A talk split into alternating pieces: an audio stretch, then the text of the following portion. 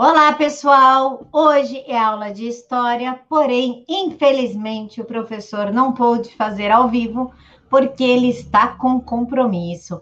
Mas hoje nós vamos falar sobre a Inconfidência Mineira, que aconteceu no final do século XVIII e o Brasil ainda era uma colônia de Portugal e sofria com os abusos políticos, com a cobrança de altas taxas e pesados impostos. Além disso, a metrópole havia decretado uma série de leis que prejudicavam o desenvolvimento industrial e comercial do Brasil. A proibição de publicações impressos na colônia era uma forma de controle da liberdade intelectual e da livre expressão de pensamentos. Qualquer coincidência, qualquer semelhança com a nossa atual realidade nunca é mera coincidência. Quando a gente não conhece o passado, ele tende a se repetir. A Inconfidência Mineira foi um dos mais importantes movimentos sociais da história do Brasil. Significou a luta do povo brasileiro pela liberdade contra a opressão do governo português no período colonial. Troca o governo burguês no período colonial, coloca STF, que talvez a gente veja a história se repetindo, professor. Tudo bem, Camila? É bom estar com vocês. Então vamos lá, né? A gente vai falar sobre esse movimento.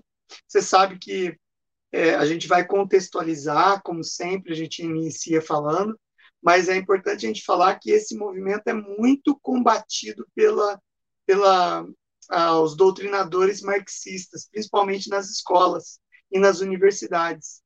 Por quê? É, eles tentam diminuir a importância desse movimento através de um pensamento reducionista que a gente vai falar no decorrer da aula e também diminuir a figura do, dos inconfidentes, principalmente do Tiradentes, né? Porque é, eles tentam tirar essa pecha de que ele realmente lutava por uma liberdade. Então a gente vai falar sobre isso no decorrer do vídeo. Então vamos lá, contextualização dessa aula, né? Então a gente vai ver que o Brasil é, a partir da expulsão dos holandeses, que foi tema da aula passada aqui no canal da Camila, é, a gente vai ver que nasce um sentimento nativista, de amor à terra, de amor ao lugar onde se nasceu. É, eram brasileiros, já os negros, índios e brancos eram brasileiros, já não eram mais é, só descendentes dos europeus e negros africanos. Então esse sentimento nativista ele vai começar a ficar efervescente dentro da colônia, né? E a gente vai ver isso eclodindo em vários momentos no século XVIII. É, então a gente vai ver em 1709, por exemplo, a Guerra dos Emboabas, que eu até fiz um vídeo no meu canal falando das revoltas nativistas. São quatro revoltas que aconteceram no Brasil nesse período. Então, a gente vai ver a Guerra dos Emboabas, que acontece na região mineradora, logo no início da mineração. A gente vai ver a Guerra dos Mascates, que é uma briga entre brasileiros e portugueses das cidades de Olinda e Recife, lá em Pernambuco, e vamos ver na própria Vila Rica, que a gente vai tratar na aula de hoje, em 1720, a revolta de Felipe dos Santos, que é pouco divulgada e que eu falo nessa aula lá no canal. Dá uma passadinha lá, se atualiza desse tema. Então, esses, essas revoltas nativistas, elas já mostravam, já eram um indício de descontentamento dos brasileiros em relação ao domínio da coroa portuguesa no Brasil, tratando ah, os brasileiros como inferiores e como submissos a leis pesadas que retiravam do Brasil para enriquecimento apenas de Portugal. Certo? Então, é, já é um início desse contexto da Inconfidência Mineira. Porém, a gente vai ver que a Inconfidência Mineira ela já acontece mais para o final do século XVIII. E o que acontece no contexto do mundo nesse período?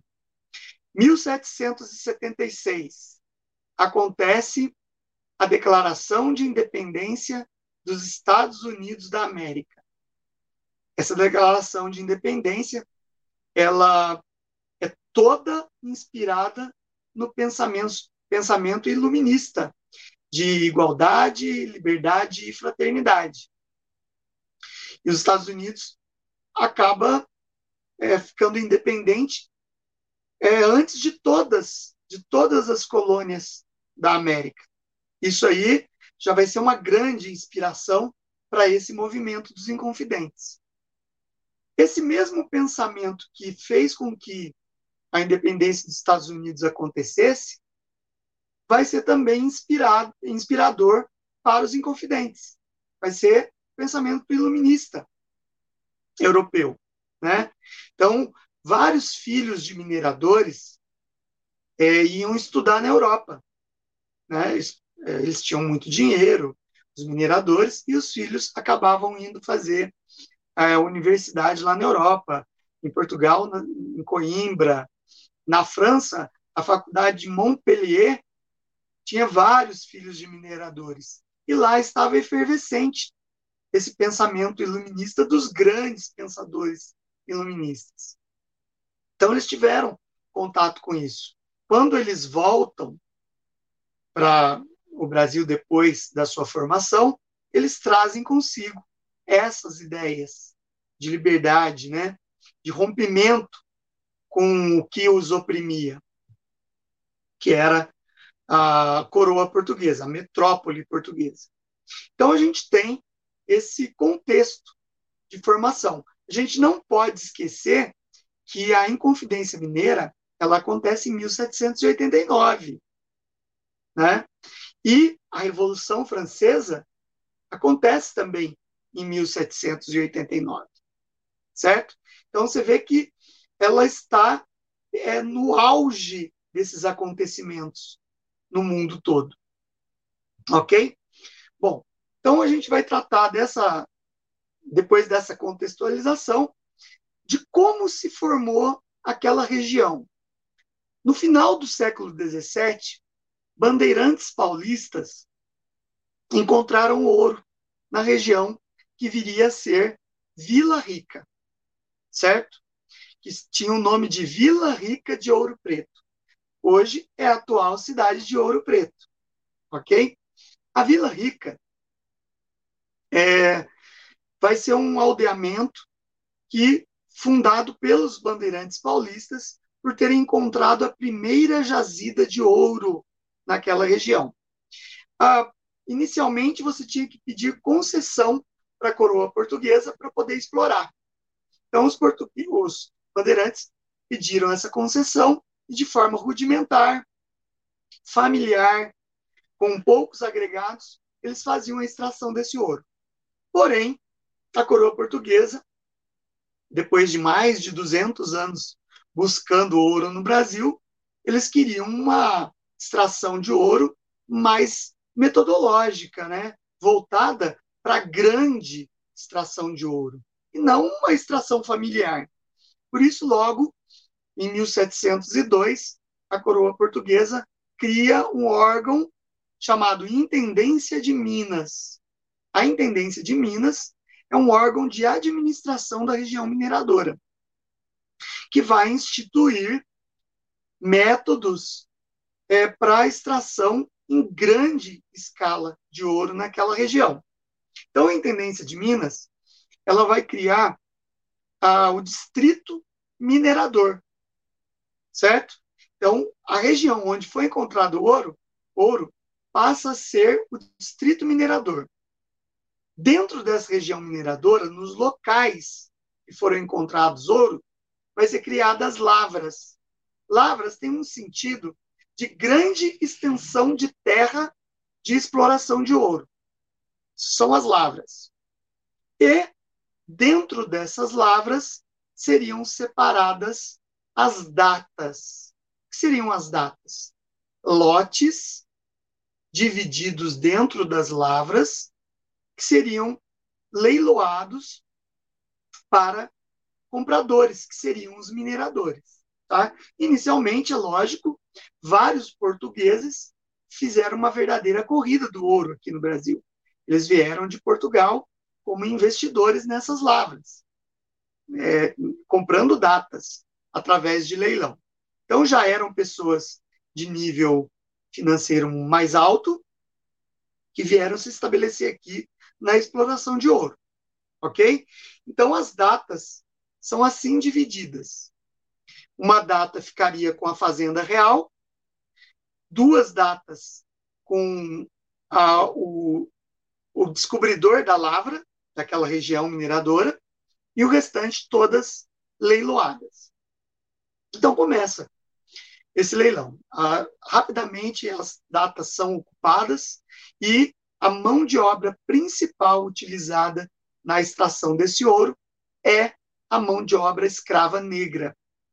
Lembrando que o Brasil tinha saído no século XVII, lentamente foi saindo do ciclo canavieiro, de exploração da cana-de-açúcar. E, com essa descoberta de ouro, passa-se a um novo ciclo, a época mineradora no Brasil. E a mineração era um trabalho árduo, pesado, que necessitava de muito trabalho escravo. Então, estima-se, através de registros históricos, que mais que triplicou a quantidade de tráfico negreiro para o Brasil na época da mineração. Para vocês verem como as datas forneciam muita riqueza, muito ouro era extraído, então você precisava cada vez mais de mão de obra, o, a vida útil do escravo era muito baixa, né? O escravo vivia uma média de 40 anos e tinha uma vida útil de que não chegava a 20 anos. Então, era necessário comprar muitos escravos para poder pôr na terra trabalhando. Então, forma-se naquela região mineradora cidades, é, todo um aparato de fornecimento de alimentação, comércio, transporte, é, estradas são abertas ligando a capital, inicialmente Salvador, com aquela região, depois de 1763, por causa da proximidade com a região sudeste, cria-se a Estrada Real, que leva até o Rio de Janeiro, que é a nova capital a partir de 1763. Então, vai se desenvolvendo, sem dizer que essa economia mineradora vai tirando a importância econômica do litoral brasileiro para o interior. Vai interiorizando a ocupação do território também, certo? Através da busca desta riqueza. Bom, a Intendência de Minas visava, inicialmente, apenas organizar a região mineradora, através destas medidas, tá? criando formas de extração mais produtivas. Contudo, o ouro aqui acabou sendo moeda, porque vendas é, comércios foram criados e geralmente o minerador, quando queria comprar alguma coisa, vinha com pepitas de ouro no comércio e falava: Eu quero tantos quilos de trigo, tantos quilos de cevada, tantos animais. E pagava em ouro em pó ou em pepitas, que eram pesadas no balcão. Certo? Então, a coroa portuguesa via nisso muita sonegação de impostos. A partir é, de 1717 até 1720, ela começa a implementar meios de impedir é, o contrabando de ouro e a sonegação fiscal. Por quê? É, o método de, de captação de impostos chamava-se captação e era de 17 a 23 gramas de ouro per capita, ou seja, por cabeça de escravo. Cada escravo correspondia a um imposto de 17 a 23 gramas de ouro, tinha que ser pago é, para a coroa portuguesa. Esse era o imposto da captação. Mas não era um imposto que abrangia tudo que era extraído. Então, a coroa portuguesa tinha necessidade de aumentar essa cobrança de impostos. Então, a partir de 1717 até 1720, decide-se em criar as casas de fundição. O minerador, com o passar dos anos na mineração, para burlar as leis e para burlar a fiscalização, ele fazia o contrabando de ouro, escondia ouro para não pagar impostos. Era comum você esconder ouro dentro do solado de sapatos, no interior da costura das roupas. Era comum é, esconder ouro dentro de santo. O minerador encomendava uma estátua de um santo em madeira e mandava fazer com que ela fosse oca. É o famoso santo do pau oco. E lá ele escondia o ouro na época que haveria tributação. Então ele escondia uma boa quantidade de ouro dentro do santo e passava a época da tributação, estava lá escondidinho. Ele sonegava aquela parte do ouro, certo? É, né, em várias igrejas de Minas Gerais, atualmente, você pode visitar o Museu das Igrejas, que tem diversas estátuas com é, aberturas na parte de trás, onde se escondia o ouro certo? É o santo do pau. Então, para evitar com que tivesse essa forma de sonegação, a coroa portuguesa criou as casas de fundição. Casa de fundição, então, vai sistematizar a captação desse ouro. Era obrigatório todo o ouro extraído ser levado para a casa de fundição. Lá seria derretido o ouro do minerador transformado em barras. Essas barras receberiam um relevo enquanto estavam é, é, entrando no ponto de endurecimento da barra, era colocado a marca do selo real, certo? Então, quando a barra solidificava, ficava lá com o selo real. Todo o ouro tinha que passar por esse processo. E a coroa portuguesa criou um imposto do quinto da coroa, que correspondia a 20% de todo o ouro extraído por minerador anualmente. Então, à medida que você levava o ouro na, na casa de fundição, ele passava por esse processo, a coroa já retirava os 20%, que era considerada uma uma tributação pesada sobre o ouro de cada minerador. Ok? Bom, com isso, a coroa portuguesa tinha que endurecer nas leis também. Quem fosse pego com ouro em pó ou em pepita poderia ser acusado de crime de alta traição. Sonegação de impostos era considerado crime de lesa majestade. Então as penas eram duríssimas. Iam desde degredo temporário, degredo perpétuo. O que seria o degredo? Você ser levado para uma colônia portuguesa na África, por exemplo. Poderia passar 10 anos degradado lá, ou até perpetuamente, até a sua morte, degradado lá. Então, era muito arriscado, depois das casas de fundição, ter sonegação de impostos. Acontece que até 1750 a região mineradora de Minas Gerais produzia muito ouro, muito ouro.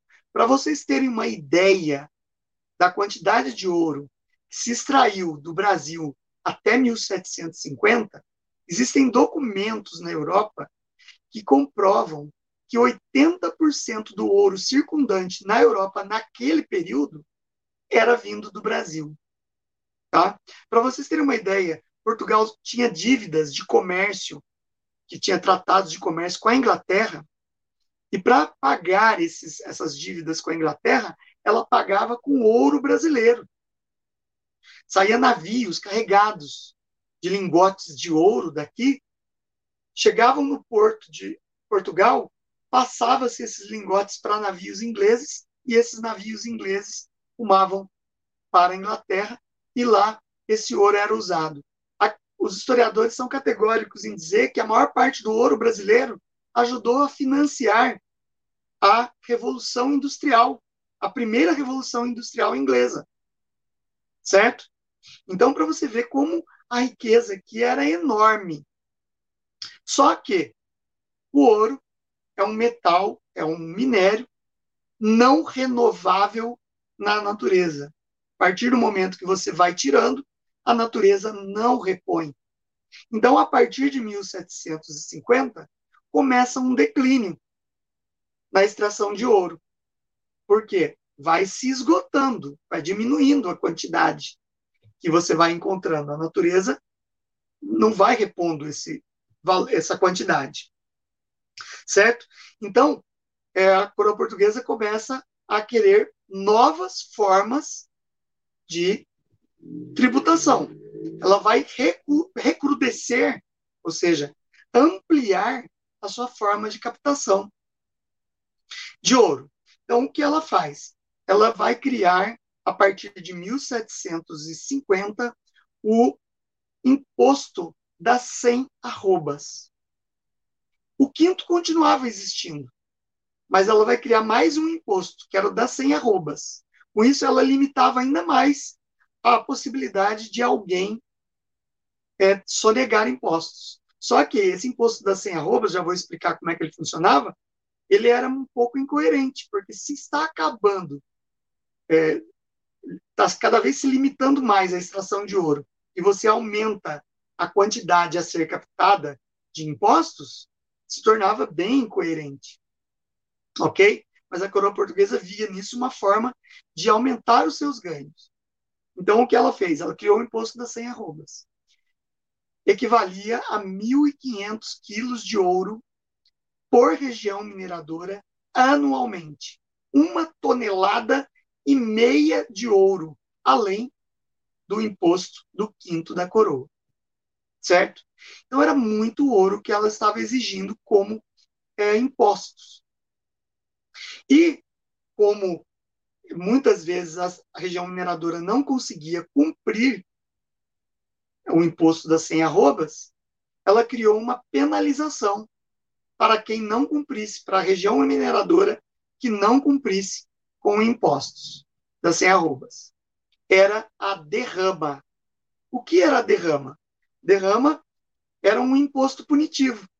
Você não cumpriu o imposto das 100 arrobas, você tinha que o governador das Minas, através de um decreto do rei de Portugal, decretava a derrama, que era assim, o, a quantidade que faltava para suprir as, os 1.500 quilos tinha que ser bancado pelos mineradores. Ele tinha que bancar com recursos próprios, não com ouro extraído muitas vezes. Às vezes eram com bens, estipulava-se o valor em cima do, os 1.500 quilos de ouro, e daí você tinha, não cumpriu, o que faltava para cumprir você tinha que repor através de bens. Muitas vezes, casas, carruagens, escravos, roupas, joias, eram retirados dos mineradores para suprir o que faltava para cumprir o imposto das 100 arrobas. Só que, na prática, a sociedade mineradora vários mineradores, por terem ascensão social, por fazerem parte de um círculo social um pouco mais abastado, eles acabavam fazendo parte da administração da região.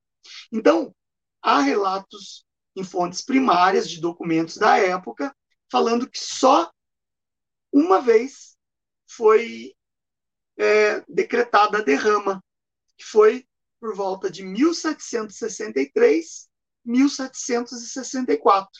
Geralmente era um imposto que demorava um tempo para se cumprir a cobrança, porque era um imposto violento. O, o governador da Intendência de Minas ia acompanhado das, da tropa portuguesa dos dragões na região mineradora que não pagou imposto e violentamente ele ia cumprindo como se fossem mandatos de é, apropriação de bens dos mineradores, certo? Eles iam entrando. Era considerado pelos mineradores como um imposto violento, cobrado de forma violenta, porque invadia-se as casas. Se não houvesse cooperação do minerador, invadia-se as casas e ia tirando os bens, certo? Do minerador. Então, o relato histórico é que houve uma cobrança de, da derrama 1763 até 1764, na região mineradora de Vila Rica. Por que, que não houve outras cobranças, já que era um imposto punitivo que era é, existem também relatos que sempre se atrasava e não se pagava esse imposto completamente, porque essa elite mineradora fazia parte da administração da região mineradora. Então, o que eles faziam? Eles acabavam contornando a situação. Entrava, pendurava-se a dívida, vamos dizer assim. A dívida ia sendo rolada para ser cobrada algum dia. Com isso, eles ganhavam tempo. Só que à medida que o tempo passava, ia se esgotando cada vez mais a capacidade de extração de ouro, certo?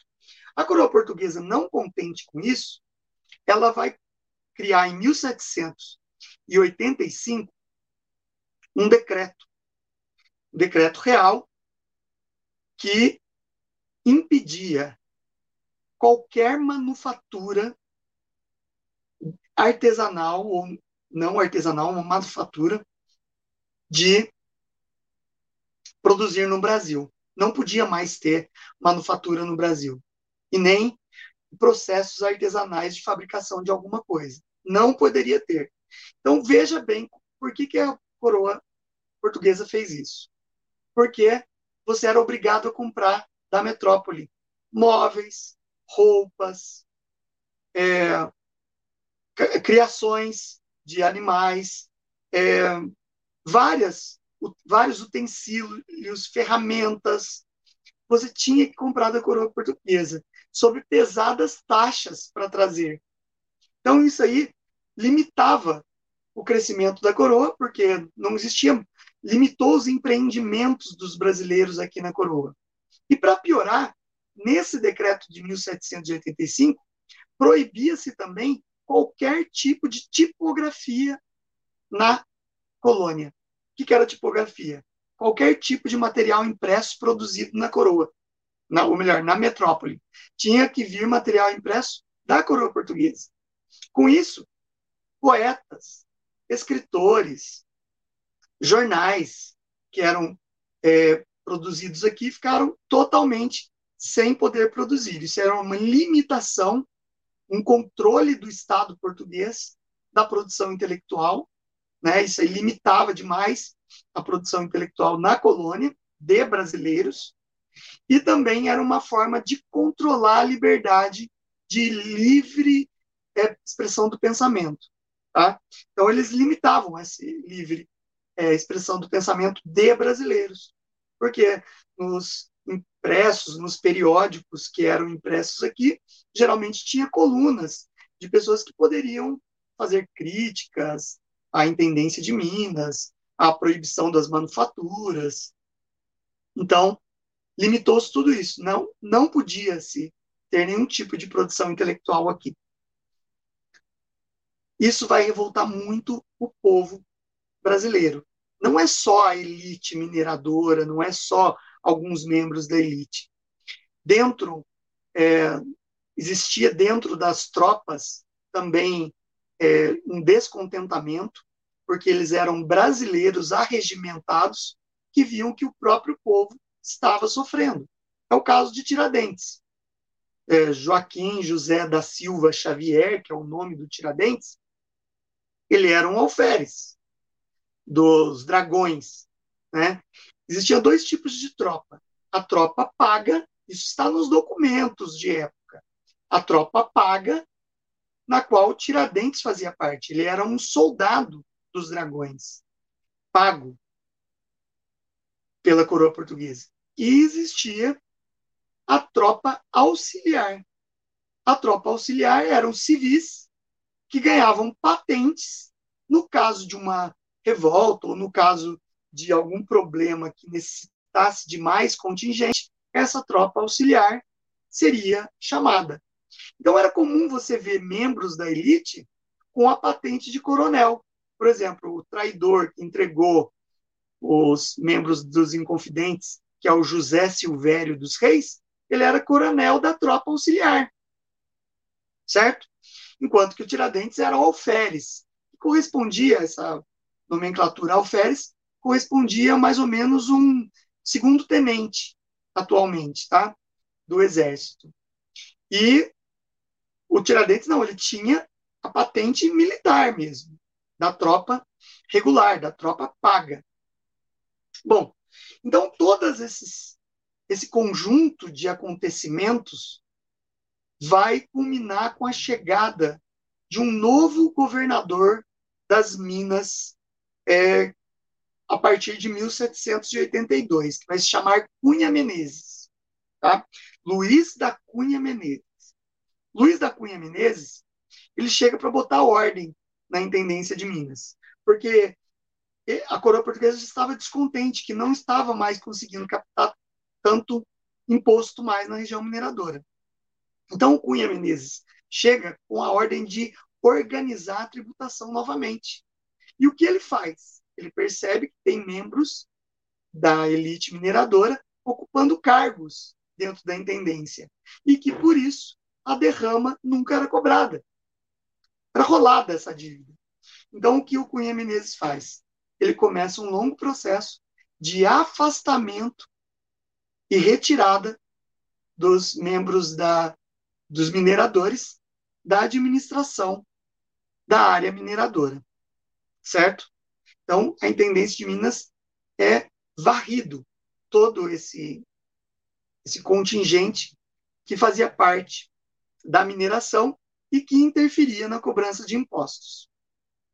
Com isso, gera-se novas é, revoltas, os grupos de mineradores, o povo que vivia do comércio, do transporte, é, se sentia lesado, né, porque via o risco constante, a partir disso, de ser decretada uma nova derrama. Era pânico que gerava na região o risco de, do decreto de uma nova derrama. Depois de organizada essa administração, o Cunha Menezes foi substituído pelo Visconde de Barbacena, que tem um nome longo que eu vou ler para vocês aqui. É o Luiz Antônio Furtado de Castro Rio de Mendonça e Faro. Olha o nome comprido que ele tem. Ele é um nobre, né? Ganhou o título nobiliárquico diretamente do rei de Portugal e era o sexto visconde de Barbacena. Na verdade, esse período aí vai acontecer a, a Inconfidência Mineira é a Dona Maria I, que era a rainha de Portugal. Então, ele era o sexto visconde de Barbacena, ele vai substituir o Cunha Menezes, depois de arrumada a intendência de Minas, organizado novamente, e ele vem com a missão de estipular a derrama, a data da derrama.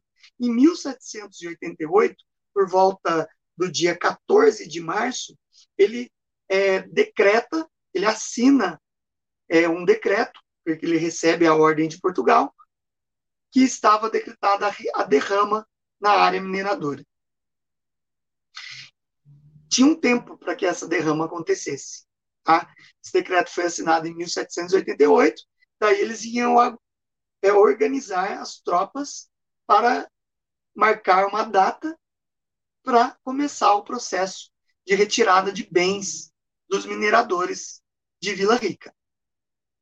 Em 1788, depois que veio a público esse decreto, é, vários grupos dentro da, da região mineradora já estavam se reunindo, organizando é, uma revolta, né? organizando uma forma, um pensamento de liberdade em relação à metrópole.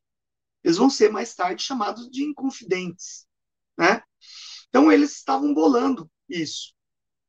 Existiam várias pessoas envolvidas: poetas, magistrados, padres, mineradores, militares da tropa paga, militares da tropa é, auxiliar, todos participando. Eram dezenas de pessoas de várias classes sociais e vários segmentos da sociedade. Então, eles vão se organizar. E eles começam a planejar o seguinte: que era preciso, todos inspirados por aquelas ideias iluministas e tudo mais, da independência norte-americana, eles vão falar assim: é preciso que no dia da derrama, no dia que o Visconde de Barbacena marcar a derrama, ele vai vir cobrar a derrama, a gente vai iniciar uma revolução e vamos iniciar uma guerra contra a coroa portuguesa de separação do Brasil em relação à metrópole. Aí eu quero abrir alguns parênteses. Por muito tempo, depois, principalmente, é, dos governos militares no Brasil, a historiografia começou a manipular essa história, né? Por quê? Porque começam a falar que, primeiro, foi só uma elite que é, quis fazer essa separação por benefício próprio, porque eram ricos e eles queriam se separar do, de Portugal para se manterem como a elite do novo lugar. Esse é o primeiro ponto. Isso não é verdade. Um exemplo que um dos líderes, que era o Joaquim José da Silva Xavier, o Tiradentes, ele é apelidado de Tiradentes porque ele tinha várias habilidades. Uma das habilidades dele era ser barbeiro é, dentista, né? Então, ele era apelidado pela tropa é, de Tiradentes, porque naquela época, quando apodrecia e sentia dores no dente, ele tirava o dente. Então, é, essa historiografia marxista tenta trazer um modelo marxista para dentro da Inconfidência Mineira, para tirar a importância, para reduzir a importância da Inconfidência Mineira. Então, eles tentam colocar que era um movimento da elite, que queria se separar de Portugal para manter as benesses dessa elite num país em que eles governariam. Cai por terra, porque vários membros não eram da elite. E o povo, em geral, comerciantes, homens livres e tudo mais, estavam revoltados com a coroa portuguesa. Almejavam liberdade, desde as revoltas nativistas. Certo? Então, esse é um primeiro ponto que põe por terra essa historiografia marxista. Outro ponto importante é a ideia, assim, que nos, é, quando depois que a, que a Inconfidência Mineira foi delatada pelo José Silvério dos Reis, ele delatou ah, todo o movimento de Inconfidência, e o Visconde de Barbacena daí suspendeu a derrama e começou a iniciar a busca dos inconfidentes, né, para prendê-los. E daí inicia um longo período de inquérito que vai de 1789, de maio de 1789, quando todos os inconfidentes começam a ser presos, até 1792, quando é aplicada as penas, são aplicadas as penas, certo? Esse processo esse inquérito é chamado de autos da devassa, certo? Eles vão devassar a vida dessas pessoas. E um detalhe: no, os autos da devassa existem até hoje esses documentos. São fontes primárias de consulta dos acontecimentos daquele período. Registro da fala de cada um, porque houve um inquérito, é, teve oitivas com cada um dos presos, né, dos acusados, houve acariações. Para vocês terem uma ideia, os autos da devassa são mais ou menos 11 volumes de inquérito, são consultados por historiadores. Então, esses autos da devassa mostram uma série de, de é, falas, de depoimentos e de, e de acariações que são distorcidos pela historiografia marxista. Por quê? E é isso é ensinado nas escolas. Um exemplo disso é a questão de, é, a partir de 1985, começa a historiografia a divulgar que os, os inconfidentes queriam separar só a região mineradora e não o restante do Brasil. Ou seja, criaria-se um, um, novo é, país dentro da região das Minas Gerais. É isso que a historiografia fala. Historiografia marxista. Porém, nos autos da devassa, fica claro que existiam movimentos sediciosos, ou seja, movimentos que buscavam a liberdade, em várias regiões, desde os movimentos nativistas. Beckmans aconteceram em 1684, lá no Maranhão, e em alguns depoimentos dos Inconfidentes, falavam que alguns líderes tinham contatos com membros de outros movimentos de outros estados, que poderiam estar se articulando para que tudo acontecesse ao mesmo tempo. Fato é que a Inconfidência Mineira ela não entrou em ação, porque o José Silvério dos Reis delatou todo mundo antes que ela entrasse em ação, em troca do perdão de suas dívidas com a coroa portuguesa. Certo? Então, o coronel da tropa auxiliar José Silvério dos Reis entregou nome a nome de cada um em troca do perdão de suas dívidas. Traiu o movimento. Um grande traidor. Certo? Bom, é, dentre uh, a, os depoimentos no Autos da Devassa, conclui-se que eles queriam iniciar uma guerra de libertação, de independência, da, começando pela região mineradora e depois provavelmente expandindo para outros lugares, para expulsar os portugueses daqui, e daí seria declarada a independência. Eram considerados um movimento nativista e separatista, coisa que outra vez a historiografia marxista tenta diminuir, falando que não, que era um movimento elitista que não queria, queria só as benesses. Mas não, era um movimento nativista de amor à terra e vontade de ter a população da própria terra governando o novo país. A capital seria em São João del Rei, o sistema seria republicano e eles criaram até um esboço de como seria a bandeira do novo Brasil independente. A bandeira era branca, seria branca, com um triângulo verde e ao redor do triângulo verde as inscrições em latim liberta quae será tamen, que numa tradução significa liberdade ainda que tardia. Você deve estar pensando, nossa, mas Professor, era verde o triângulo porque a bandeira de Minas é desse jeito e é vermelho. A bandeira de Minas é inspirada nessa bandeira dos Inconfidentes, porém eles colocaram a cor vermelha no triângulo, simbolizando o sangue de Tiradentes, que deu a sua vida pelo movimento. Porém, aqui eu tenho que abrir outro parênteses, que não é muito relatado na história por falta de fontes primárias confiáveis que é os símbolos maçônicos na bandeira, que denotam a participação de maçônicos, da maçonaria, nesse processo dos inconfidentes.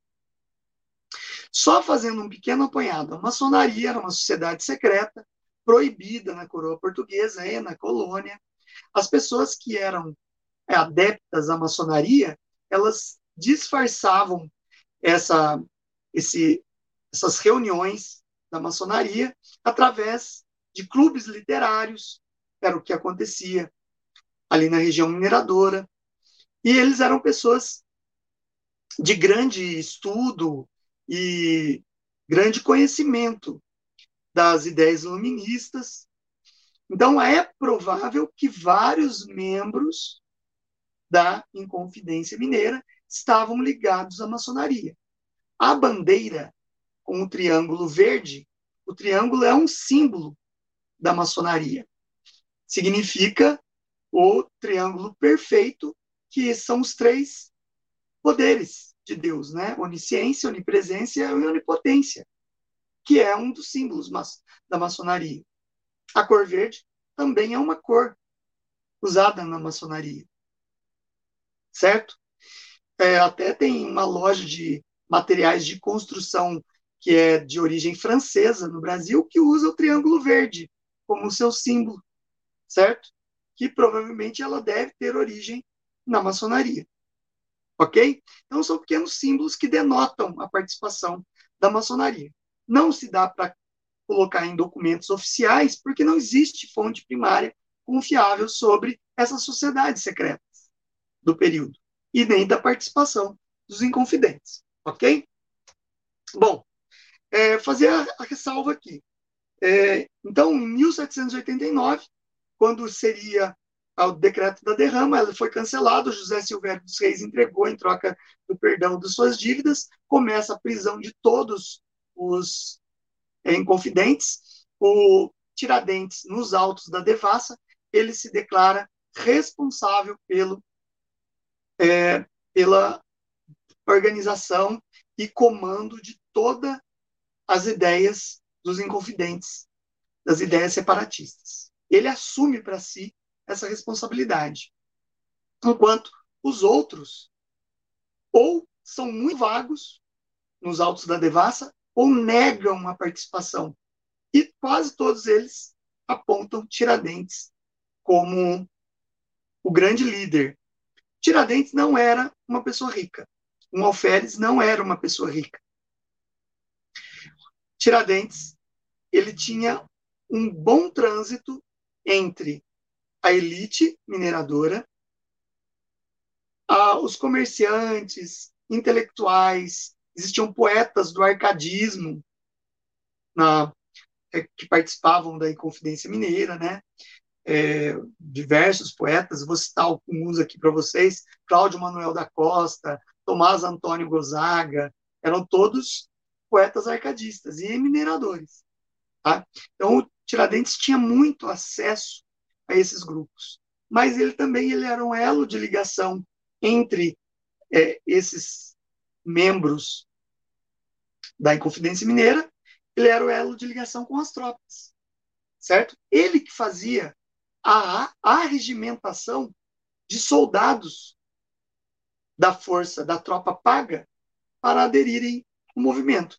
Tanto é que há relatos nesse alto da devassa que ele foi preso arregimentando tropas para combater uh, a caça aos inconfidentes. Certo? Então, na medida que eles foram é, todos sendo presos, a maioria foi levada para o Rio de Janeiro no decorrer do inquérito.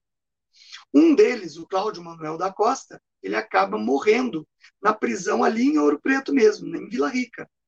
Acredita-se que foi é, não se tem ainda documentação, não se encontraram nenhum tipo de documento que fala como ele foi morto, mas acredita-se tenha sido um carcereiro que havia é, discutido com um prisioneiro e acabou cometendo o assassinato. Porém, tentam ligar o assassinato do Cláudio Manuel da Costa ao Visconde de Barbacena, que havia mandado matar o, o Cláudio Manuel da Costa. Fato é que não existe um relato confiável. Chegaram-se até a levantar a tese de que ele tinha cometido suicídio na cadeia. Tá? A tese mais aceita é a do carcereiro. Até se encontrar um documento que comprove que não foi bem assim. Bom, então foram todos levados para o Rio de Janeiro Todos eles, em 1792, foram condenados pela rainha Dona Maria I, rainha de Portugal, à morte. Todos foram condenados à morte. Porém, menos de um dia depois, essa pena foi mudada, certo? Foi comutada para degredo é, temporário, de 10 anos, nas colônias da África, degredo é, por perpétuo, também nas colônias da África. É, é, vamos dizer assim, um, alguns inconfidentes foram condenados a exílio. Exílio é diferente do degredo. Exílio, você leva suas posses com você, também para colônias ou para Portugal. Os religiosos que fizeram parte do movimento foram condenados à clausura em mosteiros em Portugal, clausura perpétua até o final da vida. E é, se tem relato que alguns foram condenados às galés, a trabalho forçado nas galés. O que eram as galés? Os navios portugueses, que era um trabalho duro e a pessoa morria muito cedo, porque não tinha as mínimas condições de segurança dentro dos navios, certo? Então, apenas o Tiradentes, que assumiu culpa e responsabilidade e que foi indicado por vários, acabou sendo condenado à morte na forca, na cidade do Rio de Janeiro. No dia 21 de abril de 1792, cumpriu-se a ordem de enforcamento. Ele foi conduzido pelas ruas do Rio de Janeiro até uma praça que, é, por muito tempo, falou-se que era a praça é, que tem hoje o nome de Praça Tiradentes, mas a Praça Tiradentes mesmo era outra praça. Batizaram errado a praça em que ele foi enforcado. E ele foi enforcado, então, sob olhares de todas as pessoas nas ruas. E atrás, os soldados, os é, membros da, da corte, os é, responsáveis por, pelo inquérito, também muito bem vestidos e tudo mais, e ia tocando o tambor lá, chamando a população para assistir. Os relatos do Alto da Devassa falam que a pena foi cumprida com centenas de pessoas assistindo o enforcamento. E que, no momento do enforcamento, ficou proibido de se tocar qualquer sino na colônia, porque poderia ser uma homenagem ao morto, certo? E depois de enforcado, o corpo dele foi é, esquartejado, cortado em partes, e essas partes foram penduradas em postes ao longo da estrada real, que leva do Rio de Janeiro até a Vila Rica, certo? É, por muito tempo, a historiografia até 1950 ela é muito realista. Ela não tem uma conotação ideológica da figura do Tiradentes. Então, essa historiografia até 1950 ela é um, mais fidedigna com relação aos acontecimentos. Porque durante o período que morreu Tiradentes, em 1792, enforcado, que teve todas as suas posses tomadas pela coroa portuguesa. Sua casa foi demolida na, em Vila Rica. É, o chão da casa foi revolvido e salgado para que nem grama nascesse no lugar. E todos os seus parentes foram considerados infames até o final da vida pela coroa portuguesa. Ser considerado infame significava que você não tinha mais, você não era mais uma pessoa, legalmente existente. Você era um nada para a coroa portuguesa. Certo? Por isso que não se tem notícia de descendentes, de parentes de Tiradentes. Ok?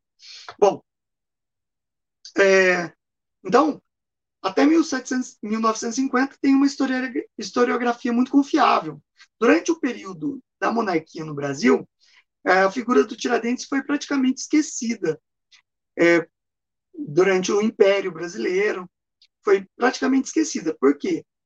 Não se tinha interesse de exaltar a figura que foi contra a coroa portuguesa, sendo que Dom Pedro I era português, que foi o, o, a pessoa que oficializou a nossa independência, e o Dom Pedro II também não houve interesse porque é, ele lutou contra os parentes dele, os inconfidentes lutaram contra os parentes dele, então Tiradentes foi praticamente esquecido durante 100 anos.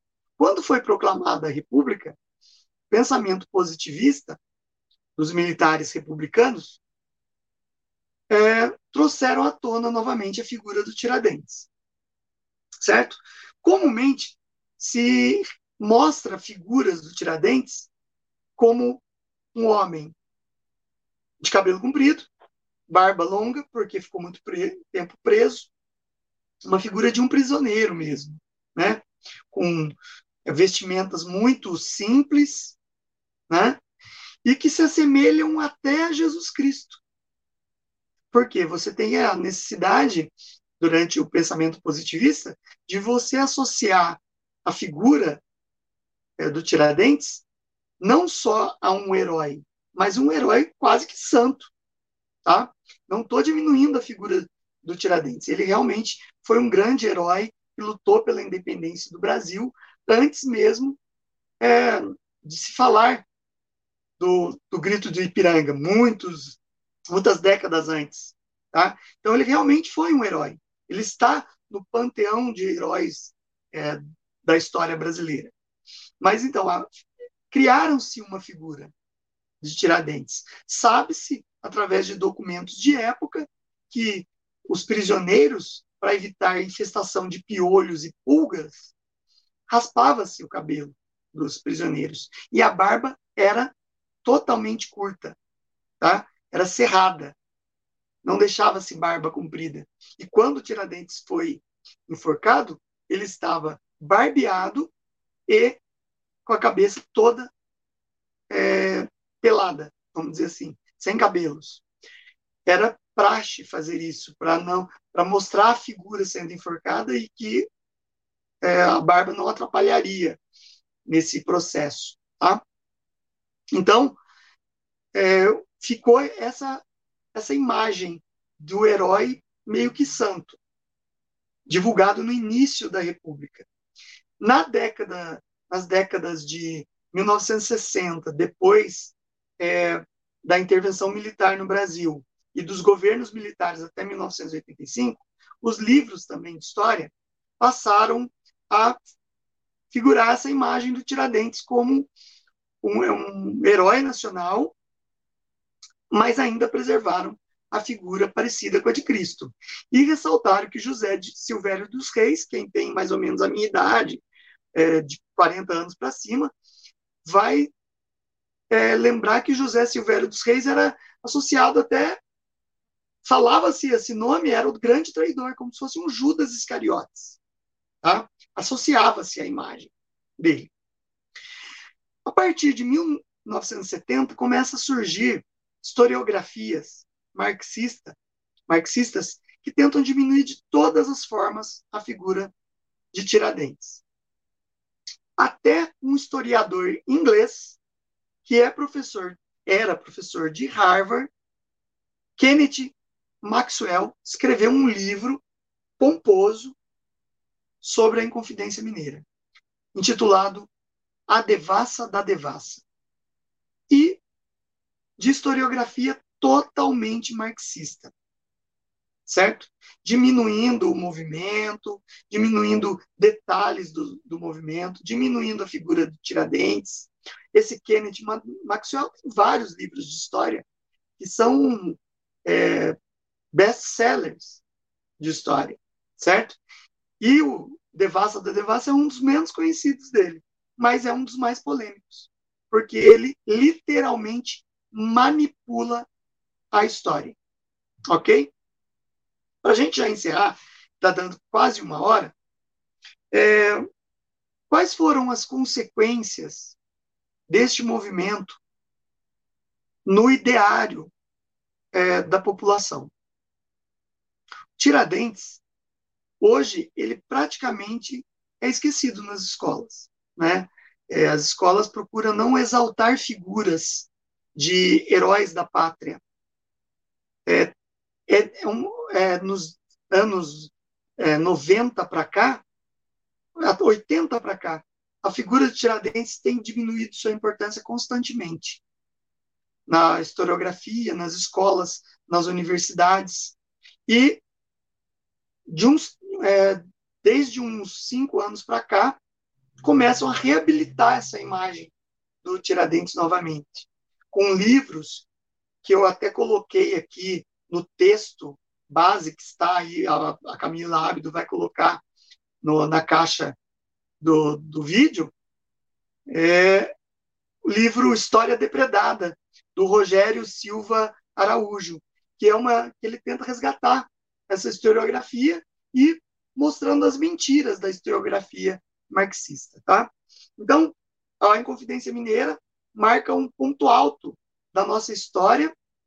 Ela vem mostrar que o povo brasileiro estava lutando pela sua independência, buscando a liberdade, a liberdade no seu amplo espectro, não só a liberdade de comércio ou liberdade em relação aos impostos da coroa, não só isso, como as historiografias marxistas tentam impor, mas também a liberdade de expressão, a liberdade intelectual, é, a liberdade do, povo que ama a terra se autogovernar.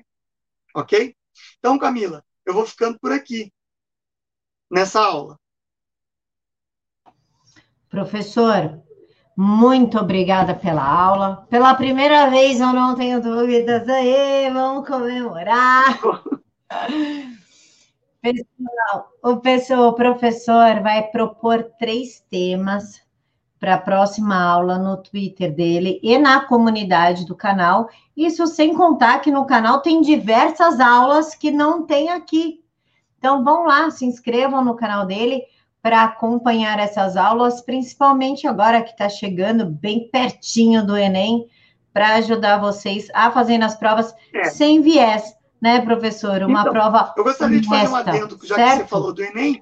É, é muito comum nos Enems lacradores de dois anos atrás caírem questões sobre a Inconfidência Mineira, é, perguntando assim: qual é a relação da Inconfidência Mineira em relação aos escravos, já que era uma região que tinha uma grande quantidade de negros escravos, né? Qual era o posicionamento dos inconfidentes com relação aos escravos.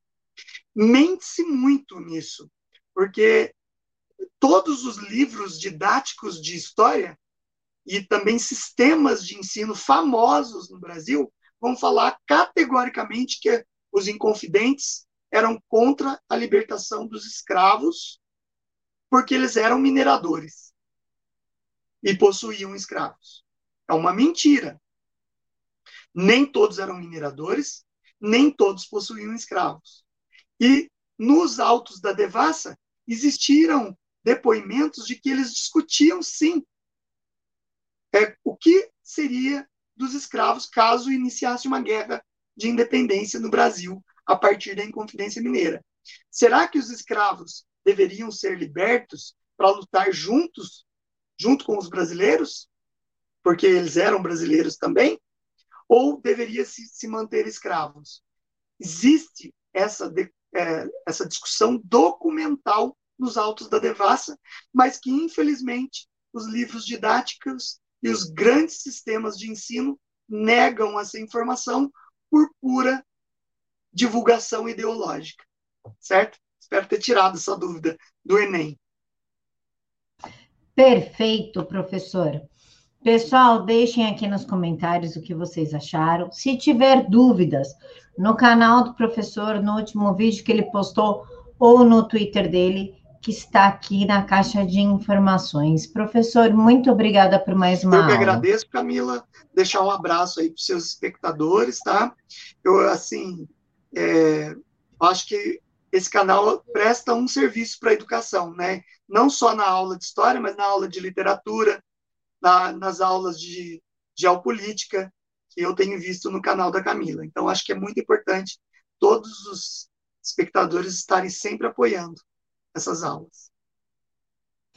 Muito obrigada, professor. Pessoal, domingo agora o professor Léo vai voltar com as aulas de literatura. Então eu espero vocês amanhã. Mil beijos no coração de todos. Fiquem todos com Deus.